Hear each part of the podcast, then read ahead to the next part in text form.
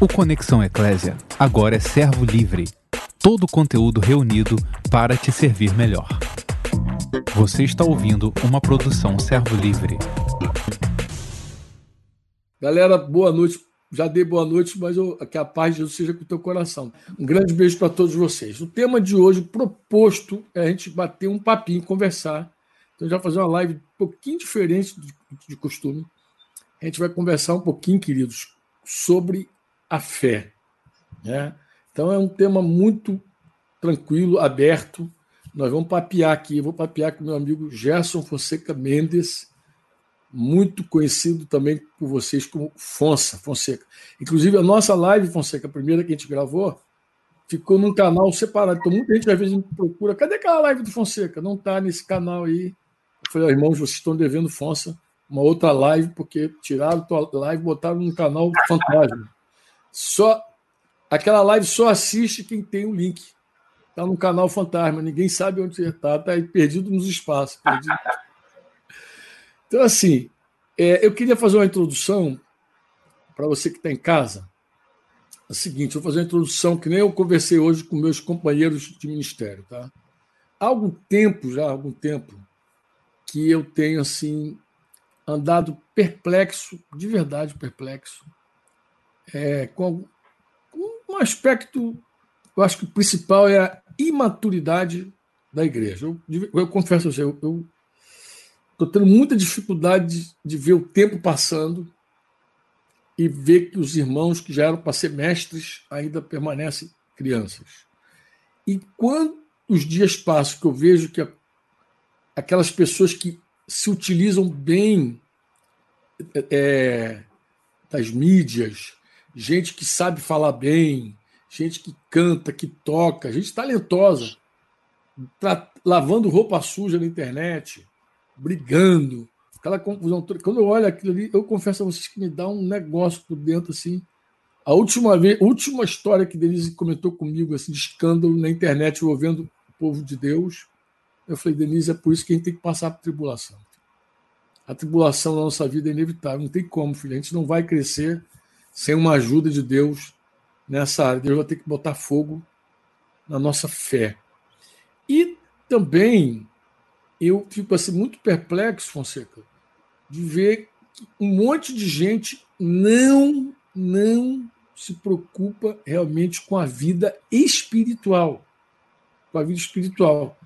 Outro dia, antes do, da quarentena, eu compartilhei uma palavra com a igreja aqui, aqui está aqui em Curitiba e falei sobre o jovem rico. Que o jovem rico tinha muito dinheiro, muito dinheiro, tinha muito, muito recurso, mas ele se aproximou de Jesus querendo saber o que ele precisava fazer para obter a vida eterna. Infelizmente, aquele jovem não tinha disposição de pagar o preço que Jesus colocou para ele, mas ele tinha o interesse de saber o que, que como obter a vida eterna e, a, e os caminhos que Jesus apresentou inicialmente para ele, ele disse: Eu faço, eu faço, eu faço, e Jesus não negou que ele cumpria uma parte da a, a lei ali que foi apresentada, Jesus não negou que ele cumpria. Mas quando ele, ele falou de vida eterna, Jesus, Jesus apontou um caminho para ele ser perfeito, maduro, né? Para ele chegar ao teleiós, Jesus então pega o seguinte, faz assim, pega os teus bens, vende, dá os pobres, pá, pá, pá, em suma. Aí não teve disposição. Mas eu não vejo hoje, eu estava falando com os irmãos, à disposição do jovem rico no meio da igreja. Gente que se empenha de verdade para desenvolver o eterno. Isso é uma frase que eu acredito que é do C.S. Lewis, porque todo mundo publica como do C.S. Lewis. Tudo o que não é eterno é eternamente inútil.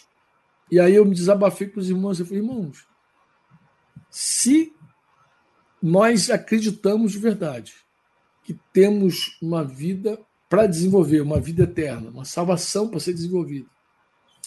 O maior foco da nossa vida deveria ser, deveria ser a nossa vida espiritual. Uhum. A gente deveria trabalhar para desenvolver a nossa fé, porque tudo começa realmente com a fé. A nossa fé deveria ser uma, uma coisa que a gente buscasse de contínuo é, desenvolver. Então, isso, esse, essa era a introdução que eu queria bater contigo.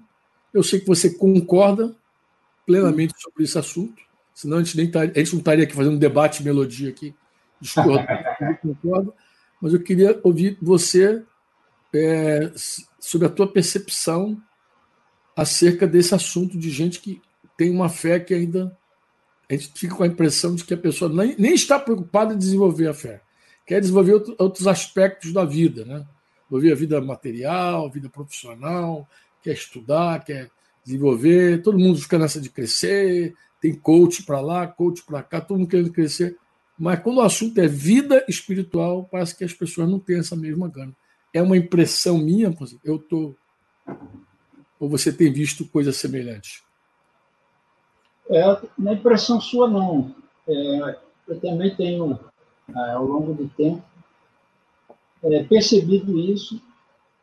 E creio, Franco, que, começando por mim, né, que já também estive pensando assim e até vivendo assim. É, uma, não interessado numa vida espiritual de crescimento, de desenvolvimento da fé, de algumas virtudes. E, no meu caso, eu creio que pode ser um caminho para a gente explorar, né? É, porque a fé está se relacionada, por exemplo, é, interligada a uma vida de obediência. Yeah. Ela está interligada a uma vida de obediência. E, e nós, por natureza, né, já, já somos rebeldes. Né? Ou a nossa natureza adâmica, pecaminosa, é, rebelde, fomos criados assim, crescemos assim, né? E alguns parece que, como você sempre falou, é, virou um clichê a síndrome de Gabriela. Né? Nasci assim, cresci assim, você sempre assim, não tem jeito. Gabriela. É, Gabriela. assim vai. Então, é, eu creio que dentro do que você falou, não tem como, inclusive, a pessoa crescer nesse sentido, se ele primeiro não, não estiver, de fato, fundamentado nesse valor que é a fé. Né? E parte também de um contexto em que, não sei se você concorda comigo, nós vivemos num país cristão, onde é, a vida cristã no Brasil ela não, de fato, a gente não vê que ela, o Brasil foi um país 100% dos estão 100% evangelizados, e sim colonizados, chamados para é, chamados para viver uma vida, não uma vida piedosa, mas uma vida é, prosélita. É, religiosa. Né? Religiosa. Então, dentro dessa perspectiva, alguns conceitos estão tortos.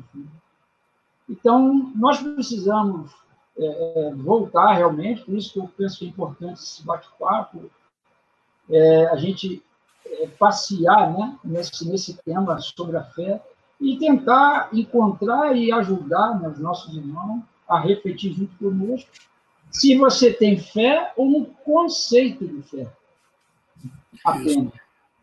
É quando lá atrás, lá atrás a gente falava sobre Hebreus 6, né? E a gente bate ainda nisso, porque não é só lá atrás, a gente tem que continuar falando sobre isso, Mas eu sempre, achei, né? é, eu sempre achei curioso, né? Que Hebreus 6 ele diz sobre o arrependimento de obras mortas e da fé em Deus. Em Deus. Então, se a fé em Deus, não precisava estar escrito na Bíblia fé em Deus. Bastava estar escrito fé. É. E já subentende que está na Bíblia, só pode ser em Deus. Então, parece que caprichosamente o Espírito Santo inspirou o, escritor a deixar claro que a fé elas tem que estar fundamentada na pessoa de Deus. Isso. E aí você já vê. Fala, pode falar. Não, Paulo, Paulo chega a dizer o seguinte sobre, sobre essa coisa da, da fé, né? Paulo chega a dizer que quando ele. Ele fala isso com os Coríntios. Ele, ele, ele vai dizer, na primeira carta dos Coríntios, capítulo 2, ele vai dizer que quando ele esteve no meio daquela igreja, ele não usou de palavras persuasivas, de sabedoria humana, aí ele explica: para que a vossa fé não se apoiasse na sabedoria humana, e sim no poder de Deus. Então ele, ele explica que a fé ela não pode. É, tu vê que ela pode se apoiar em qualquer coisa, né? Sim. Ela pode se apoiar até na sabedoria humana. E ele diz que quando ele teve com os irmãos, ele não usou daquelas palavras persuasivas, essas filosofias toda gospel que a gente vê por aí, ele não usou dessas filosofias gospel, porque ele não queria que a fé dos irmãos de Corinto se apoiasse em, em, nesses pensamentos humanos. Ele queria que a fé se apoiasse no poder de Deus. Daí, Hebreus diz claramente que o primeiro passo é arrependimento de obras mortas e fé em Deus, que para mim é uma coisa única, é simultânea. Né? É tirar o pé da lama e colocar o pé na rocha. Quando eu digo, quando eu digo para você, se arrepende, eu tenho que dizer imediatamente, e creia. Se arrepende, creia. Sai dessa lama, se firme em Jesus. Sai desse buraco, creia no Senhor. Então é uma coisa simultânea, não dá nem para dizer que é uma coisa só. Eu não posso dizer para você, se arrepende, e depois não dizer para você o que, qual o procedimento andar. Colocar Sim. a fé em Deus. Realmente era isso que eu ia dizer para você. Que tem outros, momentos, outros textos da Escritura que fala dessa, dessa possibilidade de alguém apoiar a fé em alguma coisa que não é em Deus. Sim. É, no caso ali, Paulo escrevendo os Coríntios, vai dizer para que não se apoie na sabedoria humana. Porque também é, tem gente que se apoia muito na sabedoria humana. E outras coisas mais que o cara vai se apoiando, vai metendo a fé dele em tudo que é lugar. Se apoia verdade. em tudo. Né? É verdade. Então, é, é esse, esse para mim, é um aspecto né, que a fé está relacionada, como se fosse ali uma irmã gêmea da obediência. Fé Isso. e obediência não dá para desassociar. Não dá. Então, aí quando fala da obediência, quando se fala de fé, o conceito religioso, ele apoia a fé, por exemplo, na confiança e no benefício que a fé trouxe. Porque a fé ela trouxe benefício. Só que a fé não trouxe só benefício, a fé trouxe responsabilidade também. É obediência. É, e, e, só que, é, é, no conceito religioso, dentro desse aspecto de colonização e não de evangelização, na pregação verdadeira do Evangelho, é, eu creio que muitas pessoas foram construindo a sua vida, estão construindo a sua vida, em algo que não é fundamental. Né? Porque ele tem um conceito de fé, mas ele não está vivendo a fé. Então, a gente precisa rever o nosso pensamento, o nosso entendimento. E aí eu gosto sempre quando você fala que não é só uma questão de estudar, mas é uma questão de iluminação, de revelação. Revelação, é. A gente precisa se revelar. Fonseca, é sobre o que você está dizendo. Eu acho que é bom dizer duas coisas para quem está nos ouvindo. Primeiro, é que muita gente acredita na existência de Deus e chama isso de fé. Até os, até os demônios creem e tremem. né? Chama isso de fé. O que nós estamos falando não é isso. A gente está falando de uma fé que se apoia totalmente em Deus, no que, em quem ele é e naquilo que ele fala, naquilo que ele faz, no poder dele. Quando a gente olha para a fé, só tem uma palavra, uma vez na escritura do, da velha antiga aliança, a palavra fé. Acho que é Abacuque, eu falei contigo no começo, lembra? Só Isso. existe Abacuque dizendo o justo viverá por fé. Depois, não tem mais na antiga aliança. Aí o Velho Testamento está aquela enxurrada de fé. Então você vê que fé para todo lado. Fé, fé, fé. Quando começa a pregação do evangelho, a fé tem que surgir com, esse papel que você falou, obediência. Mas eu queria chamar a atenção também dos nossos ouvintes, acho até isso que ela que me brotou hoje de manhã, Fonseca, foi o seguinte, vou te abrir meu coração contigo, foi assim, eu, eu, eu te dei uma puxada de última hora, não foi? Falei, cara, aí tu falou assim, Verás que um filho teu não foge à luta. Vambora. Falou isso. Aí, cara, mas vou te, vou te confessar o que aconteceu comigo. Eu acordei é, hoje pensando exatamente o seguinte: nas pessoas que me cobraram live. Tipo, por que, que não fez? Gente que fosse, poxa, ficou, ficou um vácuo. Depois fiquei pensando, meu Deus, qual a importância da gente estar aqui? E aí eu creio que o Espírito Santo ministrou na vida o seguinte: a fé, a fé, o que eu creio que o Espírito Santo falou? A fé, ela depende, ela nasce, ela nasce a partir da pregação. É o que está escrito, né? Porque Romanos 10 vai dizer isso, né? E assim a fé vem pela pregação, pelo querigma, e a pregação pela palavra de Cristo. Então, a fé, ela, ela, ela a fé genuína, a fé em Deus, uhum. ela acontece primeiro pela pregação. Você alimenta a tua fé, então, pela pregação e a pregação pela palavra. Então, se eu a, ouço notícia o dia inteiro, que nem tem muita gente ouvindo agora, notícia, notícia, ele, o que, que o que, que cresce nele? Cresce informação. Tem muita gente que está muito bem informada. Tem gente que você pode até consultar. Vem cá, como é que está isso? O cara sabe tudo. Ele, pega, ele vê o jornal da manhã, jornal da tarde. Nada. Jornal não aumenta a tua fé, aumenta a tua informação. Tua uhum. cabeça. Ah, mas eu passei, eu, pô, tô dedicado, eu passei o dia inteiro estudando. Legal estudar. Você pode estudar e desenvolver o teu conhecimento. Quando você estuda, você desenvolve o conhecimento. Não, Franco, mas eu passei o dia inteiro trabalhando. Legal você trabalhar, porque você trabalhando, você está produzindo, você está gerando algum tipo de riqueza, algum recurso para você. Então é legal você trabalhar. Trabalhar é muito bom, mas nada disso produz fé. A fé, ela vem pela pregação e a pregação pela palavra. Então, o único momento que a gente alimenta a fé, Fonseca, é quando a palavra de Deus está sendo ministrada, uhum. quando a palavra de Deus está sendo dita. Fora isso, tu aumenta teu, tua informação, tu aumenta teu conhecimento, tua sapiência, você aprende um idioma. Fora, fora isso, você agrega qualquer coisa. Mas isso não é fé. Então, aquelas pessoas que querem crescer em fé, elas precisam de verdade ter conexão com a palavra. Não tem jeito. Qualquer uhum. Outra coisa pode te agregar alguma coisa, mas não é fé. Porque a tua fé depende disso. Aí eu pensei, de, de, de, quando eu, eu, tive essa reflexão, falei, vou chamar aqui um, um guerreiro comigo para encarar comigo uma live hoje, para a gente falar sobre fé. Tinha pensado em fazer a gravação do programa Tamo Junto, aí depois não deu certo, não vou puxar Gerson Fonseca, amigo, uhum. para te falar sobre esse assunto. Você está você vem numa, numa situação com a tua esposa, uma luta que não é, você não está não tá, não tá sendo, você não está numa tempestade que começou agora em março, você está numa tempestade que já está se arrastando há algum tempo já. Ora o céu clareia, depois escurece de novo aqueles intervalos de tempestade, parece que vem um arco-íris ali, daqui a pouco é chuva de novo. Então você já vem assim, eu falei, eu vou chamar o. Afonso na prática, ele está trabalhando a fé dele. E quem viveria esse tempo que você está vivendo com a Marta sem ouvir Deus? Ia sucumbir.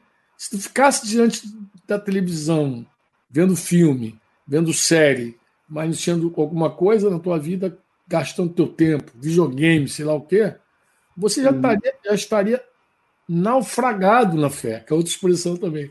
Naufragou é. na fé, né? Então a fé ela, ela se alimenta da palavra, a fé se mantém pela boa consciência, lembra lá? A boa Sim. consciência, a obediência está junto, você tem que ter uma boa consciência para com Deus, senão você naufraga na fé também. E a fé cresce. É a frase que eu falei já algum acho que eu falei em Cabo Frio a primeira vez. A fé que não cresce desaparece. Alguém pegou, registrou, escreveu, a fé que não. Porque a fé tem que crescer, ela tem que desenvolver plenamente. E Deus trabalha para que a nossa fé desenvolva. Era isso que eu ia dizer. Isso, que, isso foi o motivo da, da, da, da conversa, da minha puxada contigo. Entendeu? Que eu falei assim, uhum. meu Deus, a gente tem que seguir falando, Fonseca. Como você uhum. começou a tua fala. A gente tem que seguir, a gente tem que cooperar com nossos irmãos. Porque tem muita gente que vai na Bíblia, Fonseca, lê, mas não consegue colher, extrair das escrituras a palavra viva. Não consegue. Aí tem uma outra pessoa que vai lá, lê e tira. Essa pessoa que colhe tem que fazer igual, tem que repartir, pô. Um escolhe Sim. mais, outro escolhe menos. Quem tem mais, reparte com quem tem menos. Esse é o princípio da vida. no, no, reino de Deus. No reino de Deus, tudo, todo mundo que tem mais reparte com aquele que não tem nada ou que tem menos, não é assim? Para que todos passem sem necessidade. Então, com a, com a palavra não é diferente, você. Você tem a palavra. Você vai lá, Deus fala contigo. Deus fala por meio da Escritura. Você tem uma porção. E você vai fazer o que com aquela palavra o dia inteiro com ela? Ah, eu oro, eu desfruto, eu cresço. Eu... E teus irmãos. E aqueles que precisam ouvir Deus. Às vezes ouve Deus na tua boca. Às vezes ouve Deus no teu testemunho. Às vezes ouve Deus na tua, na, na tua história. Às vezes ouve Deus assim. Então eu acreditei de coração que a gente não deve privar essas pessoas disso. Hoje um pastor brincou comigo sobre lá e eu falei, meu irmão, segura que a gente vai fazer outra hoje. Desculpa. Ah. As pessoas precisam. A gente precisa repartir o que tem. Porque a fé não se alimenta de noticiário, não se alimenta de aula, não se alimenta de trabalho, não se alimenta das coisas que comumente as pessoas dizem que gera fé. A fé ela se alimenta da palavra de Deus. Aí a Escritura declara, lá em Deuteronômio, Jesus declarou para o diabo, e a gente segue reproduzindo: nem só de pão o homem viverá, mas de toda a palavra que procede da boca de Deus. A nossa fé depende disso. Quando a gente não ouve Deus, nossa fé começa a ficar debilitada. Se o cara passar o dia inteiro vendo notícia, a gente vai falar o que para o irmão, você? Se teu irmão está lá o dia inteiro vendo notícia, qual o conselho que tu vai dar para ele? Meu filho, para aí. vai para Com certeza. É, tem que é, animar ele na, na, naquilo que é fundamental e que vai dar ele vida. Porque a fé em Deus né, é que vai gerar nele essa segurança. E a fé em Deus vem pelo ouvir e ouvir pela palavra. Eu acho é interessante essa palavra, né, Frank? Ela diz que é, não é só ouvir a palavra, né? É ouvir pela palavra. É porque quando ele fala assim, a fé vem pela pregação. O querido chega até você. Mas a pregação que gera fé em Deus, ela tem que brotar da palavra. Sim. A pregação, o texto diz isso, é, integralmente, Romanos 10, 16, 17, ele vai dizer: é, mas nem todos obedeceram ao evangelho. Como você falou, a fé é obediente. Pois Isaías é. diz: Senhor, quem acreditou ou quem deu crédito na nossa pregação? Aí ele vai dizer assim: a fé vem pela pregação. Quem deu crédito à nossa pregação? A fé vem pela pregação. E a pregação pela palavra de Cristo, porque se você tem a palavra, você prega. Se você não tem a palavra, você não prega. Tu vai pregar o que sem a palavra? Tu não tem que pregar sem a palavra. Tu vai ficar lendo historinha para os outros. Que eu nem. Ó, até essas coisas apologéticas, Fonseca, eu às vezes digo, é, é bom, mas não gera fé. Tu fica vendo história, aí vê não sei o que, a história da igreja, mas, meu amigo, é, o que vai gerar fé é quando Deus fala. E quando você prega o que Deus fala. Se você comunicar, proclamar o que Deus está falando, se o teu querigma for a palavra de Deus, se o teu o Keros é pregador, querigma é, é a pregação. Então, se você é um Keros e você comunica o querigma, o que Deus falou, Fonseca, só tem duas respostas para o que Deus fala. Ou a pessoa crê, ou ela não crê. Ou ela crê em Deus, ou ela não crê em Deus. Domingo agora eu quero falar com a igreja. Na verdade, o presbitério me convidou para falar com a igreja no Rio de Janeiro. Então a gente deve estar fazendo uma live lá para as 18 horas, acho que é esse horário. E eu já até mandei o tema para eles. Quem deu ouvidos à nossa pregação? Esse é o tema. Eu, quero falar assim: quem deu ouvidos à nossa pregação? Porque assim, quando a pregação chega, a fé pode brotar com força.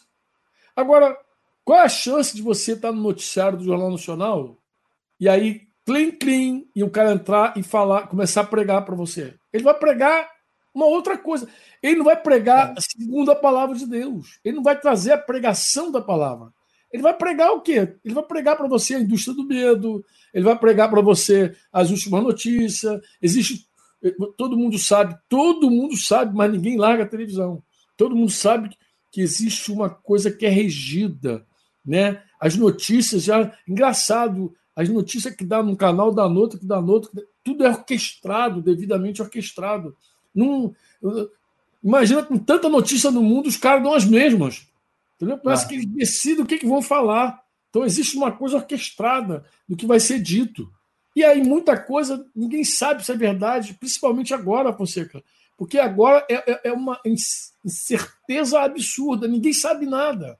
Eu estava falando um dia num café com o Dedê, eu falei, Dedê, é assim, meu amor. É, a única coisa firmada que a gente tem é a palavra de Deus. A, a única estabilidade que gente tem é a palavra de Deus. Né? Passa o céu, passa a terra, mas a minha palavra. Porque o resto, notícia, meu amor, é, uma hora é uma coisa, outra hora é outra. Uma hora é um negócio, outra hora é outro. Quem é que vai viver de notícia? Tua informação fica desse tamanho, eles querem tua fé, Fonseca, porque todo mundo disputa a tua fé. A pregação uhum. disputa a fé. Agora, uhum. a pregação que vem pela palavra de Deus gera fé em quem? Em Deus. A pregação, o querigma, a notícia, porque querigma é notícia. Querigma é, são os fatos que aconteceram sobre Jesus com Jesus, não é assim? Não é isso que o nosso querigma? A gente fala que Jesus nasceu, é nosso querigma que Jesus viveu uma vida sem pecado, nosso querigma que Jesus morreu sem pecado e por isso ao terceiro dia ressuscitou, morreu pelos nossos pecados, ressuscitou pela nossa justificação, para a gente se tornar justo, foi elevado aos céus, e, e, e, ao nome de Jesus vai se dobrar todo jeito, porque Deus vai julgar o mundo inteiro Deus vai trazer um juízo sobre todo mundo, o juízo final está lá na, em, em Hebreus 6 também. Então, nosso querigma é essa querigma. E claro, e com isso nós recheamos tudo. Tudo que a gente tira da palavra é para fortalecer o cara na obediência da fé, para ele crescer em fé, para ele seguir crendo. É, a nossa pregação é a seguinte: o que não crê precisa crer, o que já crê precisa crer mais em Jesus. Não é assim que a gente faz? Sim, sim. Não é disso que a gente faz. A vida é assim, Fonseca, desde que eu te conheço. Você trabalha para que os incrédulos se convertam e para aquele que crê, creia mais em Jesus. Todo dia creia mais em Jesus. Creia mais em Jesus. Então, essa é a obra de Deus. Quando perguntaram para Jesus lá quais são as obras de Deus para que a gente possa fazer, Jesus respondeu uma coisa só. A obra de Deus, né, no singular, no singular, é que creaste naquele que por ele foi enviado. Ou seja, crê em Jesus, crê no Filho dele. Todo o nosso trabalho é esse. Agora, o mundo prega também, você prega e quer a fé das pessoas. Quer a fé das pessoas. Quer disputar. Não prega? O mundo, o mundo jaz no maligno, né? Realmente, no maligno. E o maligno ele veio para roubar, matar e destruir. E o que, que tem de fundamental na nossa vida, na vida da humanidade, que pode dar a ele vida? É a fé em Deus. Não é outra coisa. Tem algo essencial na vida que o diabo quer roubar nossa, da nossa, de nós, é a fé, porque ele sabe, inclusive. Eu estava até lembrando o de Hebreu, né, que fala: sem fé é impossível agradar a Deus. Talvez uma coisa que a gente precisa definir também. Cara, eu quero viver para agradar a Deus. Né? é. Porque tá, eu quero viver para agradar a Deus. O que, que eu faço para agradar a Deus? Tem a fé. Né? Tem a é. fé nele. E como você falou, que a fé em Deus ela é acreditar, crer que Jesus morreu por nós, né? ele nos remiu, nos justificou, ele nos santificou e nos santifica. Puxa, coisa boa. É, nos santificou e nos santifica. Segue nos santificando. Verdade. Segue a cada dia né, e entregou a vida dele por nós. É, essa é uma coisa tão, tão singela, tão simples, que a gente fica difícil de uma pessoa acreditar.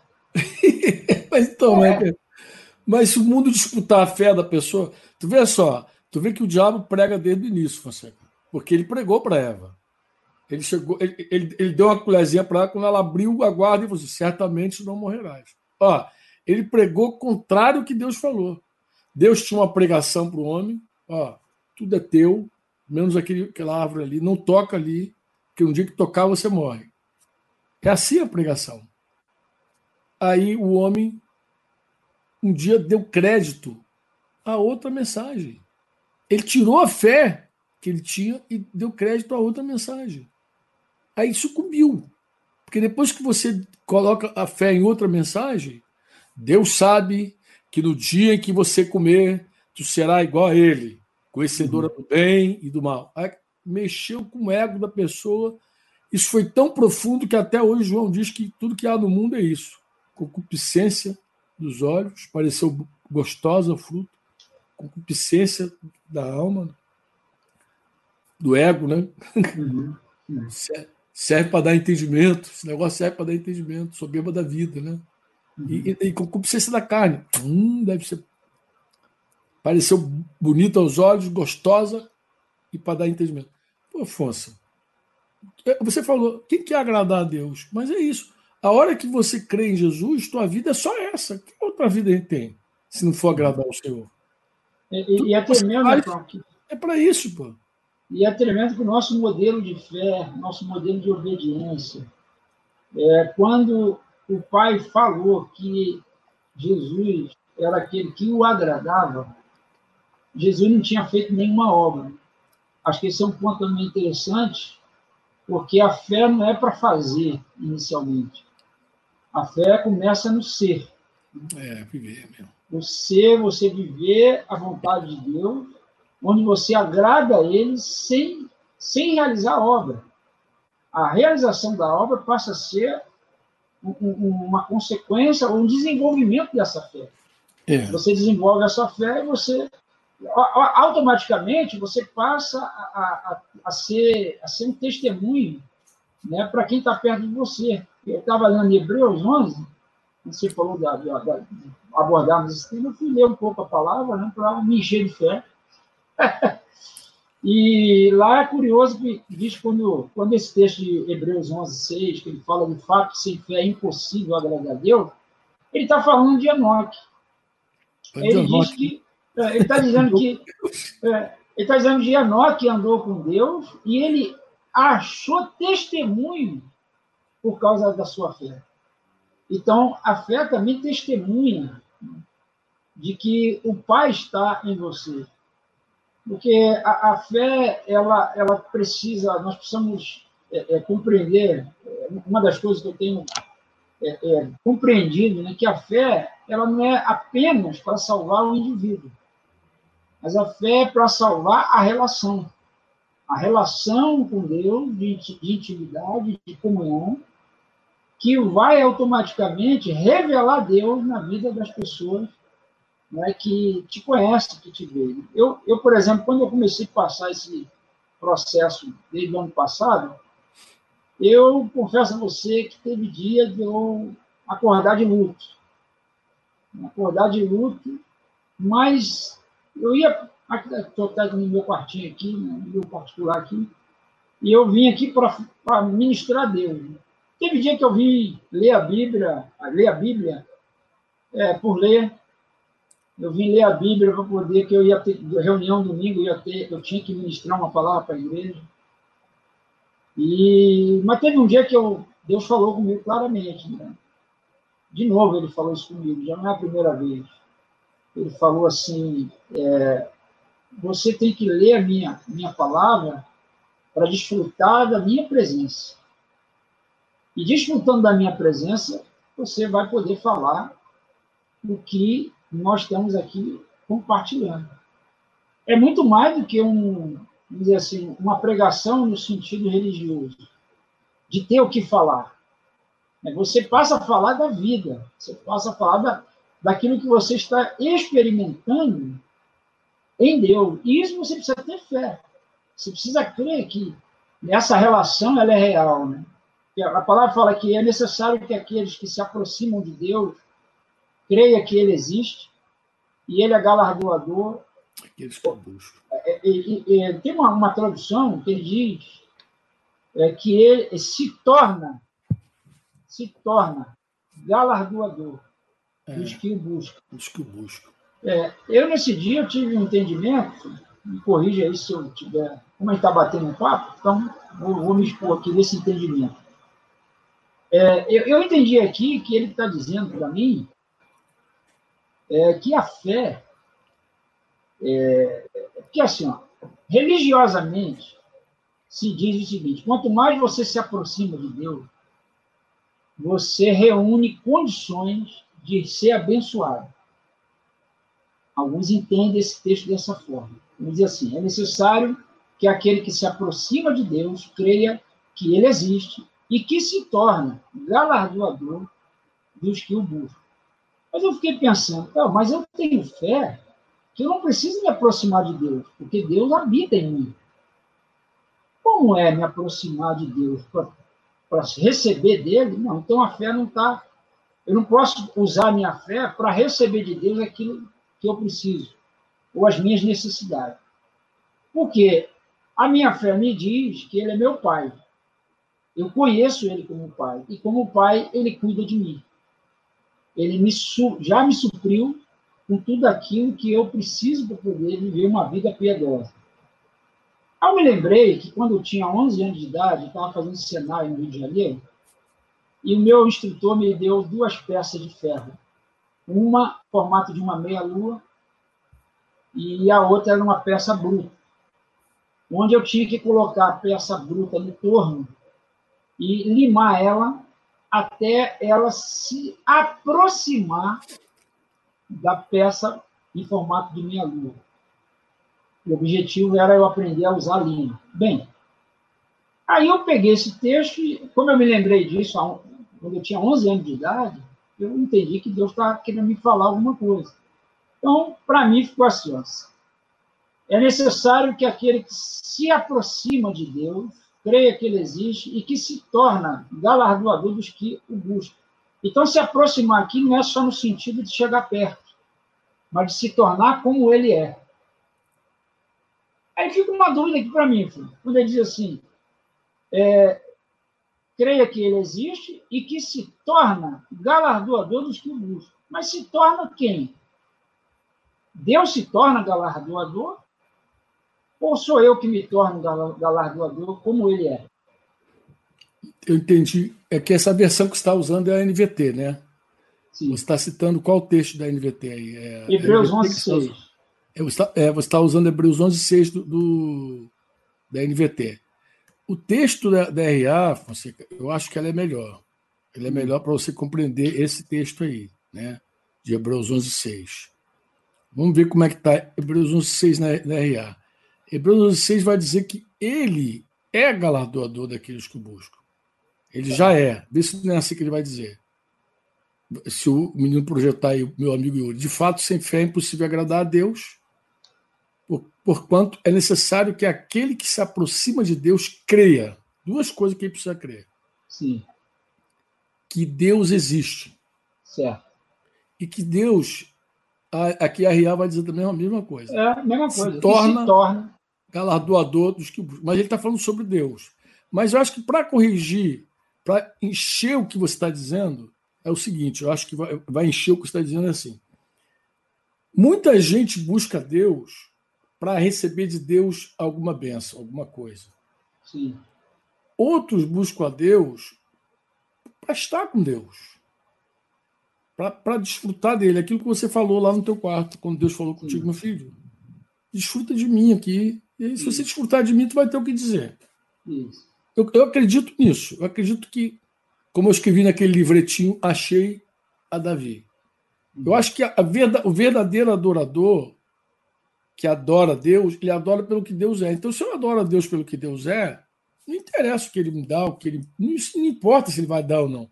Foi aquilo que definiu na vida de, de, de, de Davi. Olha que coisa interessante. Davi buscou a Deus. Ele esperava algo de Deus. Que Deus desse vida ao filho dele que estava morrendo. Então, ele queria vida e buscou a Deus da forma como todo cristão busca, embora Davi não, não sabia nem o que era ser cristão, mas ele buscava do jeitinho dele lá, da, conforme a lei orientou ele, a palavra orientou. Então ele buscou com jejum, coração, e buscou Deus. Estava ali jejuando, esperando Deus responder ao, ao clamor dele, curando o filho. Daqui a pouquinho ele viu um, uma, um tumultozinho lá no palácio e deduziu o quê? Meu filho morreu.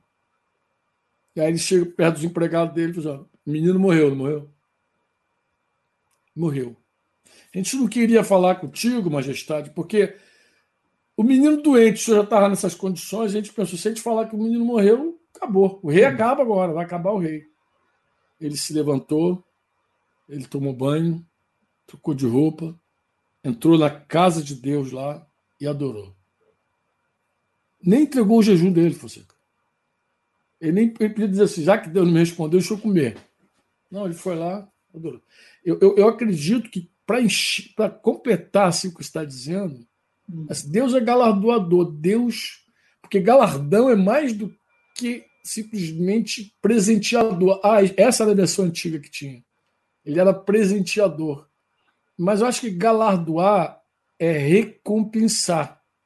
Uhum. E eu acredito, Fonseca, que cada um recebe a recompensa que busca. Quer ver como isso se fundamenta no ensino de Jesus? Quando você orar, tu pode orar de duas maneiras: para ser visto pelos homens, já recebeu tua recompensa. Sim. E para ser visto por Deus. É, é, é Mateus 6,6. E Deus te vê no secreto, te recompensa publicamente. Como é que Deus recompensa você publicamente? Eu acredito que só tem uma maneira de Deus recompensar a gente publicamente, como foi com José. Deus era com ele. Foi vendido, mas Deus era com ele. Estava na casa de Potifar, Deus zera com ele. Foi para a prisão, Deus zera com ele. Então, ele estava na prisão, pô. Ele estava escravo na casa de Potifar, mas Deus zera com ele.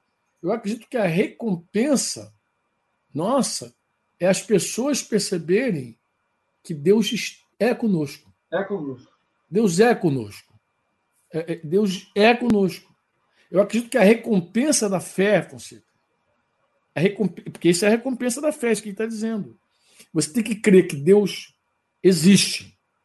Mas não apenas isso, que ele é galardoador, ele recompensa a tua busca. Quando Davi viu que Deus não, não atendeu ele, ele ainda assim foi adorar a Deus. Quando José. Para pensar na situação de José, você. Pô, José estava vendido já. Pô, a mulher do cara dando mole para ele lá. Devia ser um mulherão. Mulher, mulher de, de, de Potifar. Em cima dele, garrando em cima dele. Ele podia dizer assim: já que Deus me esqueceu aqui, é. já que Deus me esqueceu aqui, pô, eu vou entregar para essa mulher. Vou fazer, vou, vou fazer carreira com ela. Né? Podia os dois articular para matar o Potifar. Ficar com tudo que é do cara. A mulher estava ali já na dele lá. Mas ele não. Ele temeu a Deus. Ele temeu a Deus. Falei assim, não, que temor a Deus é justamente isso. Temer a Deus é você acreditar em Deus. Temer a Deus é você levar em consideração seriamente o que Deus está dizendo. Antes da gente terminar, Fonseca, nossa conversa está boa, está desenvolvendo legal. Eu ia falar, eu ia dar um toque sobre algo que você falou aí. É que a fé ela tem esse valor, né? ela cresce. Né? Ela cresce. Uhum. Como as informações quem busca informação, como conhecimento, quem busca conhecimento, como tua alma fica distraída quando você busca distração, quando você busca a palavra, tua fé desenvolve. Mas Deus tem, duas, tem uma forma especial de desenvolver a nossa fé. Uma está lá em Tiago 1, 2 e 4, que a gente comentou aqui um pouquinho antes. Quando ele fala assim, meus irmãos, tem por motivo de toda alegria, Pedro também vai falar isso. Pedro também Sim. vai falar isso. Toda alegria, o passar por várias provações, sabendo que a provação da vossa fé, uma vez, como você disse, confirmada, produz perseverança, e a perseverança deve ter ação completa, para que sejais perfeitos e íntegros, em nada deficientes. Essa palavra perseverança, Paulo vai dizer do mesmo jeito em Romanos 5, ele vai dizer que, que nós devemos nos gloriar na fé, né?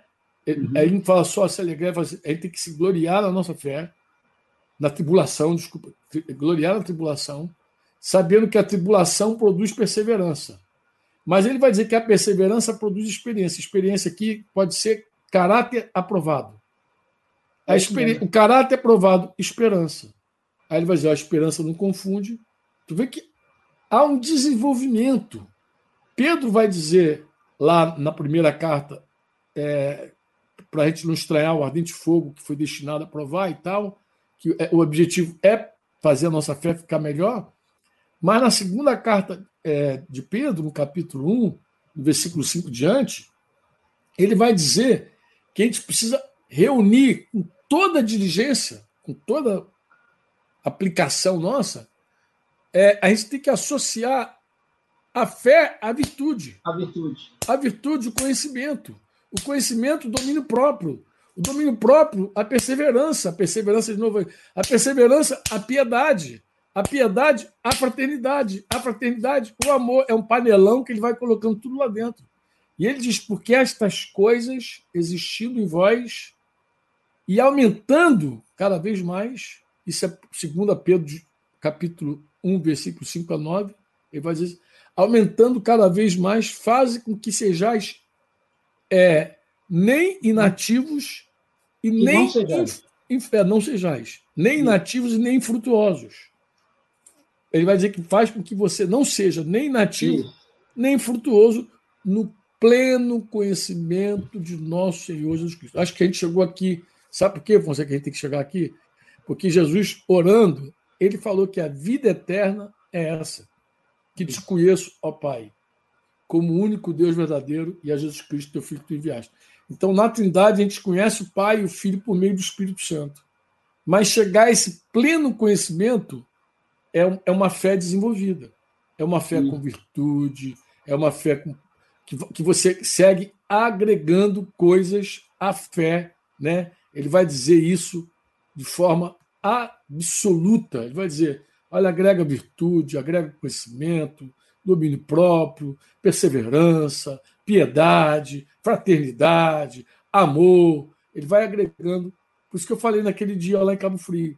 A fé que não cresce, ela desaparece. Eu, eu queria terminar contigo aqui, Fonsa, fazendo a seguinte reflexão. Você falou assim: sem fé é impossível agradar a Deus. É verdade, sem fé é impossível agradar a Deus. Aí tu perguntou assim: mas o que é agradar a Deus? Acho que esse é o ponto, você. Quando o querigma, quando a proclamação do que a gente ouviu entra e a gente crê de fato, quando a gente crê que Jesus nos amou, que Deus nos amou de tal maneira que ele se esvaziou e se fez homem e como homem foi um servo, ele encarnou, ele se fez essa coisa minúscula, encarnou, viveu uma vida que sem pecado, sem defeito, sem nada, uma vida imaculada, foi cheio do Espírito Santo.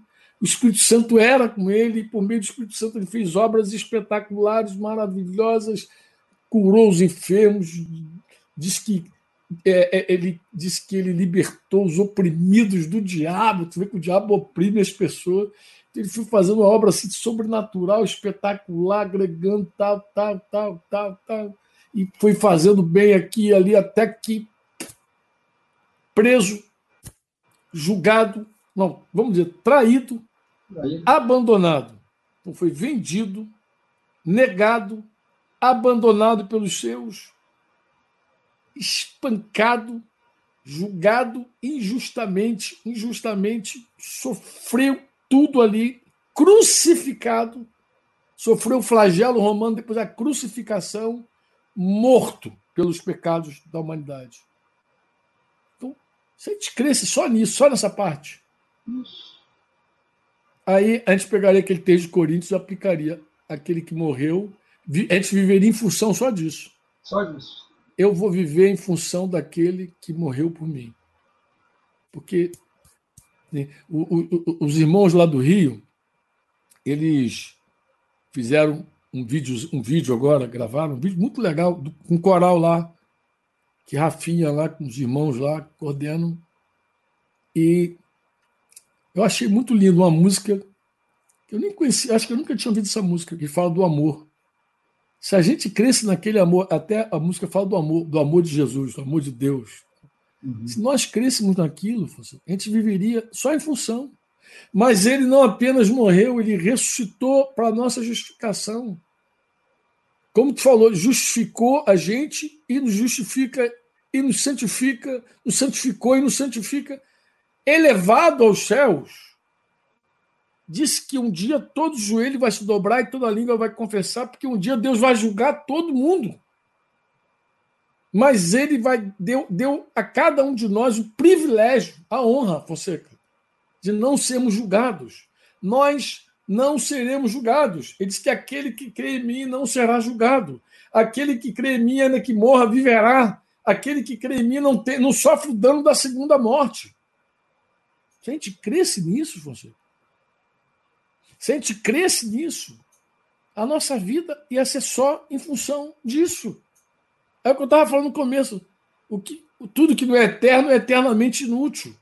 Sim. Mas é óbvio, se eu ligar o jornal, se eu for pegar um livro de geografia, de história, de ciência, isso não, isso não vai encher meu coração de fé. Não vai dizer o que eu preciso para crer, para viver. O justo vive por fé. Eu podia também a gente podia pegar essa linha. O justo viverá por fé. Sim. Como é que a gente vive? Por fé. Por fé. Por fé. Como é que a gente vive? Por fé, mano. A gente vive pela fé. E essa fé se alimenta de quê? Da palavra. A pregação que chega a nós tem que ser inspirada na palavra. Senão não vai produzir fé na gente. Então, quando a gente se enche da palavra, Fonseca, de Deus de verdade, quando a gente ouve Deus, a fé, ela se alimenta, ela se sustenta. E aí tu pode agradar a Deus, tu pode se aproximar de Deus com ousadia, com, crendo que Ele é galardoador, e adicionar à tua fé as coisas que faltam, porque aí tu vai agregar tudo até chegar ao pleno conhecimento de Jesus. Sim. Por que, que Deus tem provado você, a mim, todos nós nesse tempo? Você estava falando do teu tempo com a tua esposinha, com a Marta, esse tempo de tempestade que não começou agora em março. Sim. Né? E você tem falado, por que, Fonseca? Que Deus, ou melhor, para que Deus consente essas coisas, se não for para agregar a nossa fé perseverança. Agregar perseverança, experiência. Agregar experiência, esperança, porque a esperança não confunde, porque o amor de Deus é derramado em nossos corações pelo Espírito Santo. Tem amor também. O que, que, Deus, que, que Deus está fazendo quando Ele deixa a gente passar por tribulações, por angústias? Será que Deus está dormindo, cochilou no trono? Ou Ele preside cada momento da nossa vida? Quer ver? Tu lê a escritura e tu vai ver Jesus falando assim, você não tem que estar inquieto com nada, com o que você vai comer, beber, vestir. Deus alimenta os pardais, ah, depois ele vai dizer assim, os fios de cabelo da tua cabeça, todos estão contados. Ele vai dizer, não cai um pardal do céu. Um pardal do céu cai, você, se o pai não consentir. Será que a gente crê nisso mesmo? Eu, Denise está assistindo a gente. Ela é testemunha do que eu estou te falando. De vez em quando eu digo, filha, a gente precisa crer nisso. Não tem nada. Deus não cochila. Deus não dormita. Deus não pisca e o vírus entra.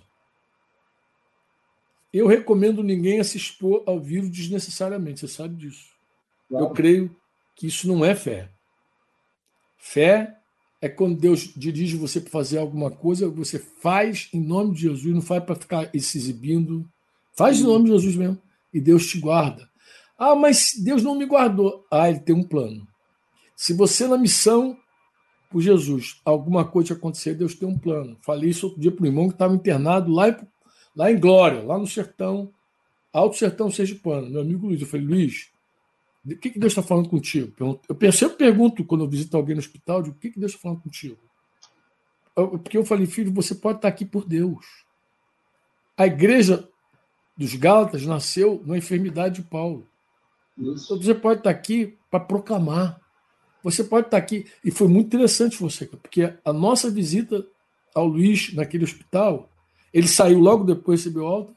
A gente ficou com contato lá, como a gente distribui Bíblia lá no sertão lá. Daqui a pouco alguém pediu a gente para ir lá levar a Bíblia. Nós enviamos um grupo de irmãos para lá, um grupo ficou lá fora ministrando louvores a Deus. Foi tão tremendo que o pessoal do hospital pediu para seguir. Num, num, em geral, uhum. quem vai fazer isso na porta do hospital? Cantar e o pessoal. Ficou um grupo lá ministrando louvores a Deus na porta, outros orando, outros entrando lá para entregar a Bíblia, coisa e tal. Todo aquilo ali foi possível mediante o quê? A enfermidade de um irmão. Então, uhum. Deus pode. Então, a gente, se tudo, se todas as coisas cooperam, então não tem nada ruim na nossa vida. Tudo vai glorificar Jesus. Mas fé é a certeza também absoluta daquilo que a gente não vê e a nossa fé está calcada e fincada no nosso papai. O que eu queria dizer, Fonseca, hoje, para todos nós, é o seguinte: Não há como alimentar a fé sem a palavra. Acho que isso resume bem, não resume? Resume. A fé vem pela pregação, a pregação é pela palavra. Qualquer outra coisa alimenta qualquer outra coisa em você, menos a fé. Se você ouvir jornal o dia inteiro, tu vai ficar um cara muito bem informado sobre os assuntos do mundo. Mas isso não alimenta a tua fé. Se você cair num livro, estudar o dia inteiro, estudando, estudando, legal. Livro só é, só é bom livro, Fonseca, se o livro tiver a palavra de Deus nela. Falar em palavra de Deus está aqui, curados pela palavra. Jorge Mitian, tu conhece bem. Uhum. Um livro como esse vai ser uma benção para você. Aí tu vai pegar o livro e dizer, cara. Então, livro só vale a, só alimenta a fé se for assim. Sim. Se não for assim, não alimenta a fé. Concorda comigo? Sim. Então, assim, a palavra tem que estar sempre título. Ah, vou ouvir um cara falando. Vai ouvir quem? Vou ouvir o Fonseca. Tá bom. Vai ouvir Fonseca. Modesto tem uma live, vai ouvir Modesto. Mas por quê? Porque eu sei que vai falar da palavra.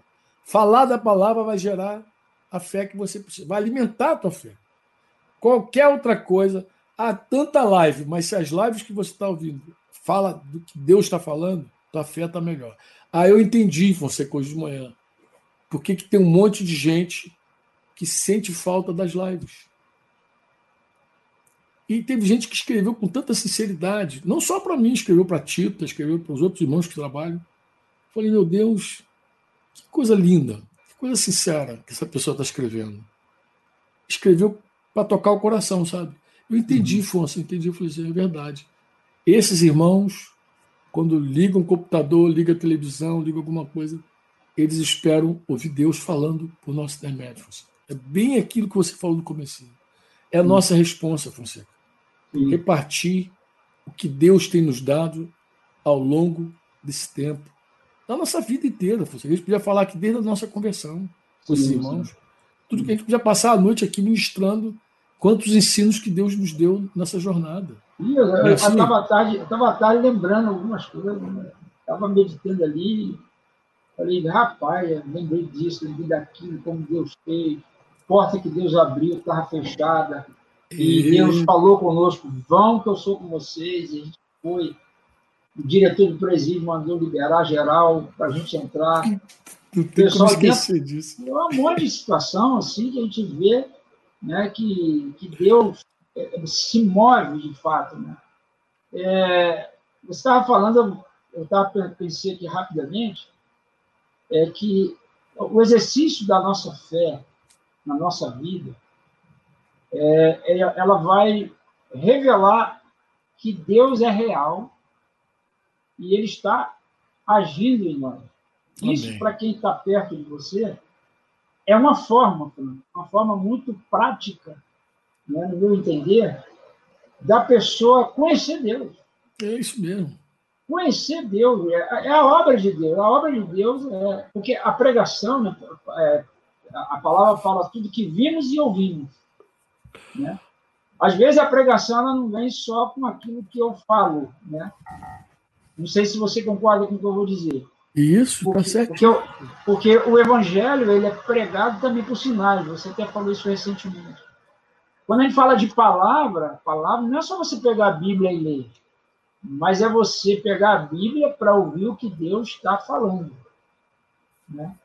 É isso que vai gerar fé. Isso vai gerar, porque a Bíblia ela está ela tá no Planalto, ela está nas religiões, ela está na macumba, ela está em todo lugar. Todo até lugar, na igreja tá. evangélica. Até na igreja evangélica. Inclusive.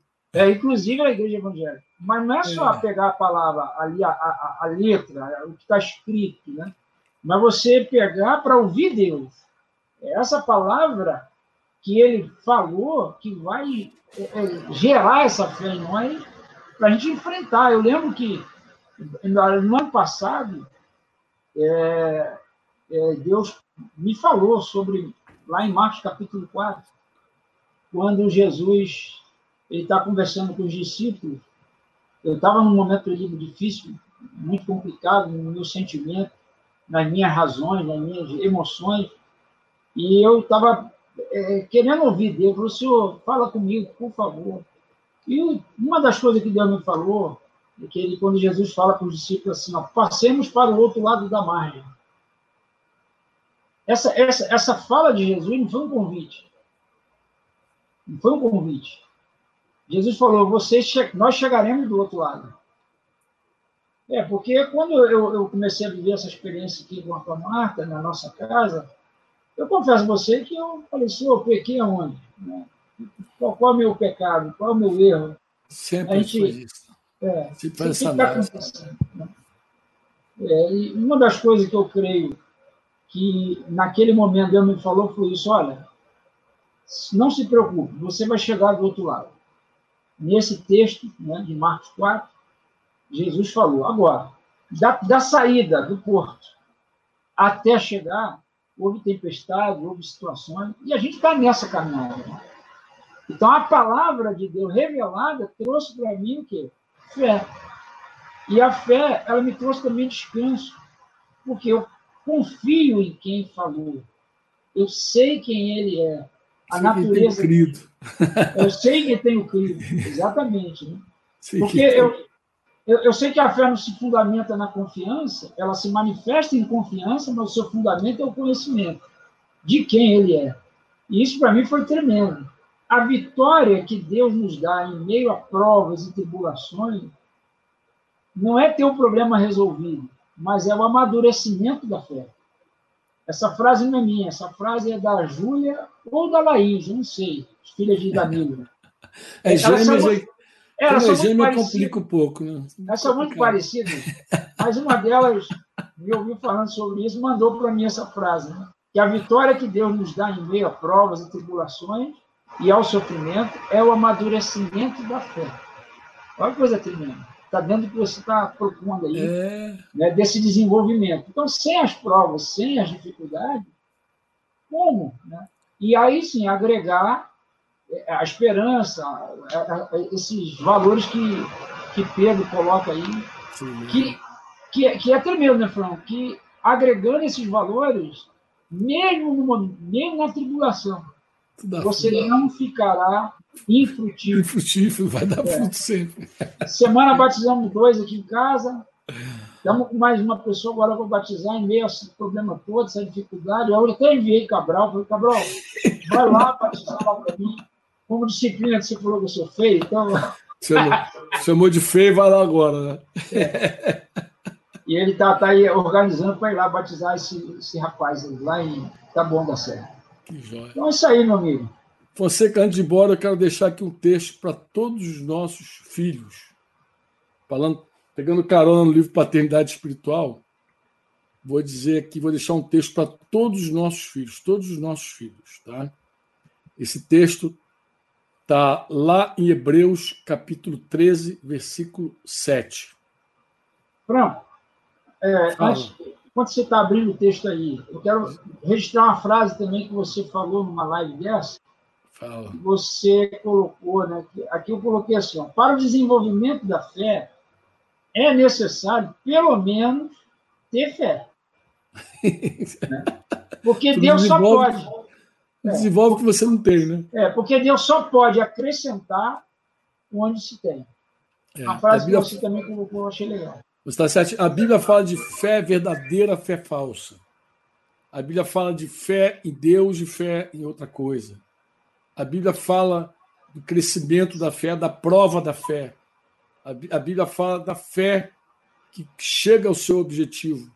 Paulo diz que guardou a fé, chegou ao final da carreira dele, combateu o bom combate e guardou a fé. Diz que a fé tem que ser guardada, porque senão ela pode ser roubada. Então, Isso. Então alguém pode roubar a tua fé. Como eu é falei, há uma disputa muito grande pela fé de cada um de nós. Ela, ela é um tesouro, é um ouro, que quando bate o fogo, purifica a purificação da tua fé, a tua fé fica melhor.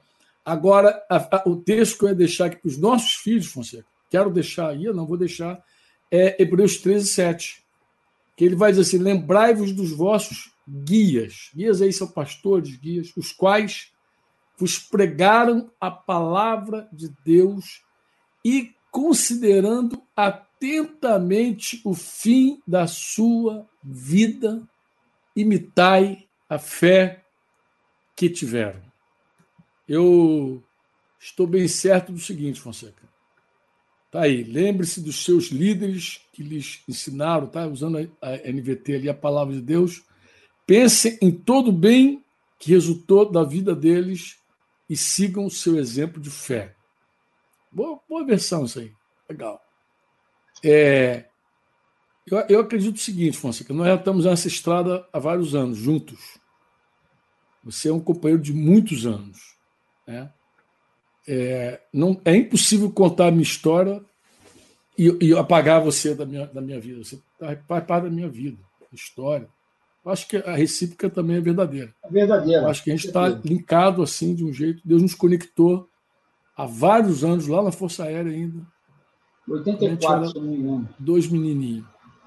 É, a gente está nessa jornada há muito tempo. Eu acho que o maior legado que a gente pode deixar para os nossos filhos biológicos, naturais, espirituais, é a fé. A nossa fé em Deus. A nossa fé. A fé é um negócio tão interessante, né? Você crê com o coração, né? Confessa com a boca. Então a fé é espiritual. Você não está na mente, você crê com o coração. Então, o maior legado, a maior herança que a gente pode deixar é a nossa fé. É a nossa fé. É, talvez você deixe alguma, alguma coisa para os teus filhinhos aí, para os teus netinhos, quando vocês partirem, se Jesus não voltar antes. Né? Deixa para os filhos uma casa, um negocinho aqui, um negocinho ali, um carrinho que tu tem aí. Isso é herança. Cara, mas o maior legado de todos é a fé. A fé. A fé pela fé. É que, é, o capítulo 11 de Hebreus vai contar a história dos heróis da fé, né, cara? Os heróis da fé pode ser imitada, né? Eles imitai a fé que tiveram. Observa o final da vida deles e imita a fé deles. Então, tudo que vocês estão vivendo hoje, você, Marta, tudo que vocês estão vivendo e como vocês perseveram. Porque vocês podiam ter cansado a alma, se esgotado, desistido. Mas tudo, toda a luta que vocês passam, Afonso, e tudo que vocês têm perseverado ao longo desses anos, desses anos, mesmo anos, porque vocês não estão. Não, não, não, é apenas essa tribulação que vocês viveram, mas vocês viveram muitas tribulações ao longo dessa jornada. Mas quem conhece você que está pertinho de você, sabe que vocês não desistem, que vocês perseveram e que vocês confiam em Deus. E o salmista fez uma oração assim a Deus, né? Falou falando com o Senhor, né? se referindo aos próprios pais, dizendo: Nossos pais confiaram em ti e jamais foram envergonhados. Então, nossos filhos podem é, aprender com as nossas provas, mas eles vão ver também de algum jeito, Fonseca, que quem confia no Senhor não passa vergonha, né? Não, ah, mas Fui envergonhado aqui. Não, mas aquilo ali não foi, foi uma vergonhinha. Porque para cada dia de vergonha, ele nos deu dupla honra. Confiar em Deus, seguir Jesus, é tudo de bom. A gente não tem nada melhor do que isso para deixar para os nossos filhos de todas as gerações, de todos os tipos, né? Uhum. Mesmo aqueles que são, estão distantes da gente. Então é assim que eu queria terminar esse tempo, dando esse conselho para o nosso filho, pedindo você para orar orar por nós, para que o Senhor, como você disse, aumente a nossa fé. A gente já tem alguma, né? A gente pode ajudar a nossa fé nessa hora, né? Despertar nossos irmãos, Fonseca, para desenvolvimento da fé. Despertar nossos irmãos. Despertar nossos irmãos para que eles alimentem a fé. Despertar nossos irmãos. Eu queria te pedir, Fonseca, ora pela igreja para que a igreja considere os assuntos espirituais, Fonseca. Os valores espirituais mais do que qualquer outra coisa, Fonseca. Entendeu? Porque se assim for, a gente vai provar um grande avivamento ainda nessa geração, nesse tempo. Porque nós vamos começar a ouvir Deus e nos mover debaixo de uma fé poderosa, agradando a Deus em todo o tempo e também sendo recompensado por Ele porque a fé em Deus é recompensada. Todos aqueles heróis da fé ali, de Hebreus 11, embora alguns não viram o cumprimento cabal, porque não podiam ver, porque o cumprimento cabal estava em Cristo, né? Uhum. só por meio de Jesus que era o cumprimento cabal daquilo que eles esperaram, mas todos aqueles heróis da fé, em algum momento também foram recompensados, foram galardoados por causa dessa fé. Então eu queria te pedir isso. Ora por nós, Fonse, e nos abençoe em nome de Jesus, nesse sentido aí que eu falei. A hora que você estava falando, eu estava. Por isso que eu, eu, eu vi aqui queria explicar. Né? Eu lembrei uma vez, Deus nos deu uma direção, fazemos um, um evangelismo.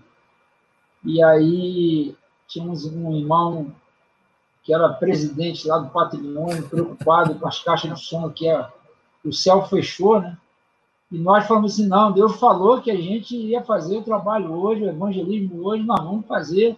E ele falou: não, mas vai, vai chover, olha o céu como é que está escuro.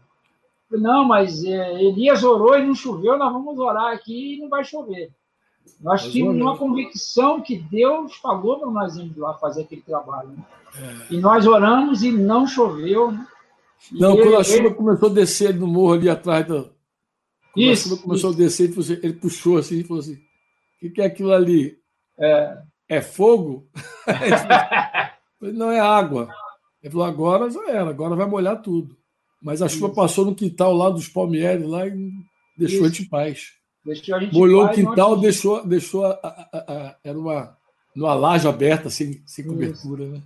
É, e curioso que eu lembro da frase dele que falou assim: vai ter fé assim lá no inferno. No inferno, vai ter fé assim no inferno. Ai, meu Deus do céu. Que Deus renove essa fé né, no nosso coração eu quero envelhecer crescendo nisso e amadurecendo nisso, nessa fé. Amém. Em nome de Jesus. Vamos orar. Amém. Poderoso é esse. Pai, em nome de Jesus, nós reconhecemos que de, de nós nada podemos. É verdade, Pai. Nada temos, nada somos, porque tudo que há em nós vem de Ti. Nada é de nós mesmos. Nem essa fé que a gente está falando, nós não somos capazes de produzir. Verdade. Nós confiamos plenamente em Ti. E o Senhor falou que se nós buscarmos, o Senhor nos faria achar. O Senhor falou: se aquele que bate, vai se abrir. E nós, a Deus, temos crido que a tua palavra nos diz que nesses dias e nos últimos dias, o justo vai viver da fé. E eu rogo a ti, Deus, Espírito Santo, que o Senhor sopre dos quatro cantos, Senhor, nessa geração. Sopre dos quatro, dos quatro cantos da terra, Senhor, e vê corações que estão desejosos de agradar a Ti. E renova, Senhor, a fé nos corações. Faça brotar, Senhor, novamente, uma fé inabalável. Amém, Pai. Uma fé, Senhor, na tua graça, na tua palavra. Uma fé, Senhor, na tua glória e no teu poder, Senhor. Amém, Jesus. De maneira que possamos, nesses dias, atender o clamor do teu coração e sermos, ó Pai, agentes para poder manifestar a tua glória na vida daqueles que te buscam. Amém. Faz assim, Senhor, com cada um daqueles que estão participando e participarão, Senhor, desse momento em que a tua palavra está sendo lançada e que essa palavra lançada, Senhor, ela possa produzir, gerar uma fé genuína em ti, para que através disso, Senhor, o teu reino se estabeleça em cada casa, em cada bairro, em cada cidade, em nome de Jesus. E Amém. para a glória de Jesus, oramos. Amém. Amém. Você ouviu uma produção Servo Livre.